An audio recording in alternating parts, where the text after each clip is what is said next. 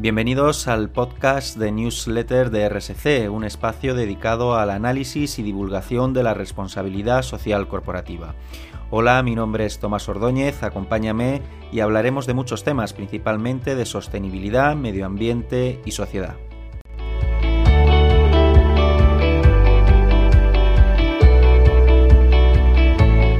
Desde el 31 de octubre y hasta el 12 de noviembre, Glasgow acoge la cumbre del clima de la ONU, también llamada COP26.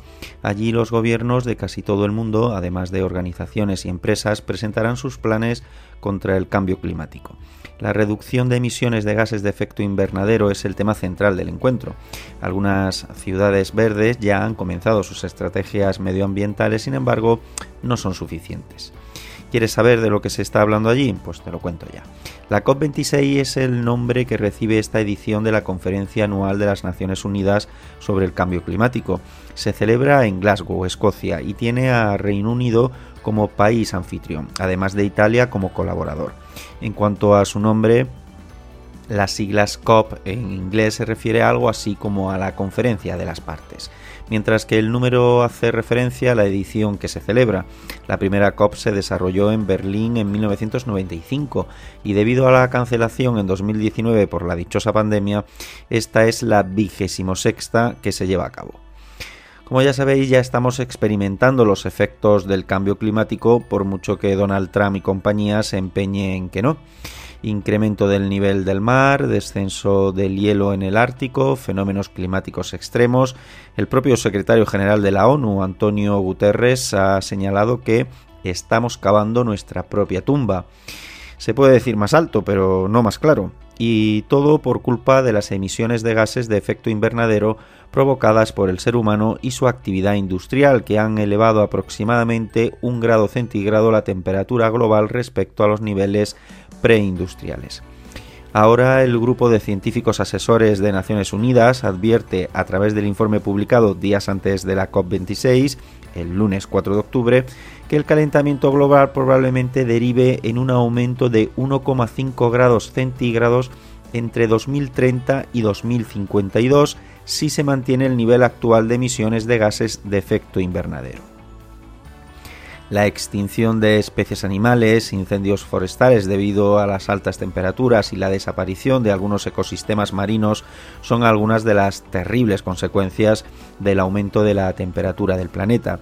Si se llega al aumento del 1,5 grados centígrados, se estaría incumpliendo en poco más de una década uno de los objetivos más ambiciosos del Acuerdo de París, quedar por debajo del 1,5 grados en el año 2100 que estoy aquí haciendo la cuenta y me da que ya no voy a ser yo quien os lo pueda contar. Pero ¿qué es el Acuerdo de París? El Acuerdo de París es un tratado internacional firmado en 2015 por 195 naciones en el cual se comprometen a la reducción de emisiones de gases, fundamentalmente las de dióxido de carbono, el famoso CO2 este acuerdo sustituía al protocolo de Kioto que tantas veces hemos escuchado. La diferencia entre ambos es que en el de Kioto solo los países desarrollados tenían la obligación de recortar sus emisiones un 5% de media anual entre 2008 y 2012. El Acuerdo de París es voluntario pero vinculante e incluye, además de a los gobiernos estatales, a gobiernos regionales y locales, empresas, inversores y a la sociedad civil. Todos ellos se agrupan en una plataforma llamada Nazca y ya consta de más de 18.200 integrantes y más de 27.000 acciones e iniciativas climáticas según cifras de su propia web. Pero ¿por qué es importante esta cumbre?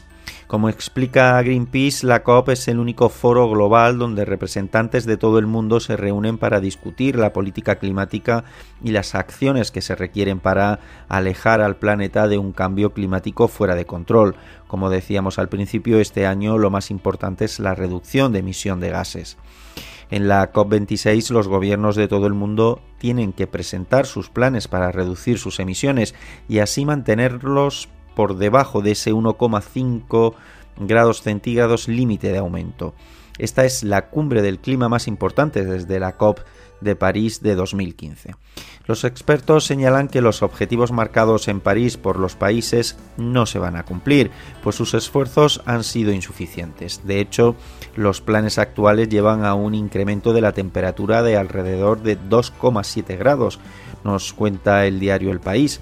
La concentración de gases en la atmósfera continúa batiendo récord y son muchos los daños provocados por ello y que ya son irreversibles. Pero ¿qué podemos esperar de la COP26? Cada país marca sus propias metas contra el cambio climático y se revisan cada cierto tiempo. En su última actualización, la Unión Europea promete reducir sus emisiones un 55% en 2030 respecto a 1990. Según el estudio de Rhodium Group, eh, China es el principal emisor de gases. En 2019 acumuló el 27% de todos los gases de, efecto invernadero expulsados por la actividad del ser humano. Estados Unidos el 11%, India el 6,6% y la Unión Europea un 6,4%.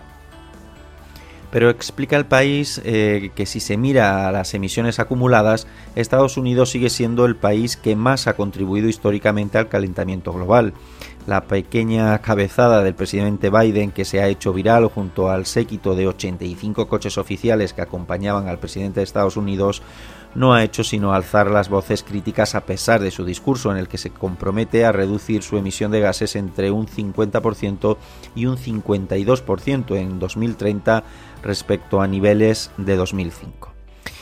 Entre esas voces críticas está la de nuestra querida Creta, no me hagáis pronunciar el apellido, y su también viral respuesta a los políticos presentes y sus frases hechas, con un bla bla bla.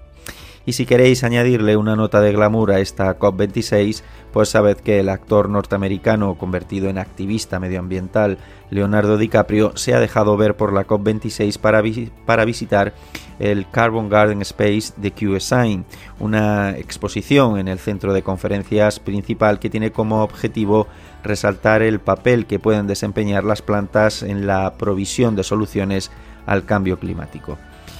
Desde Newsletter de RSC creemos que muchos países se están comprometiendo de forma acertada a ser neutros en carbono a, a mediados de siglo, pero debe existir una coherencia entre sus metas y los planes para alcanzarlas abandonar el carbón para generar electricidad, dejar de producir coches de combustión en 2035 y reducir un 30% las emisiones de metano en 2030 son otras de las propuestas que los países en esta COP26 sobre las que pondremos el foco de atención.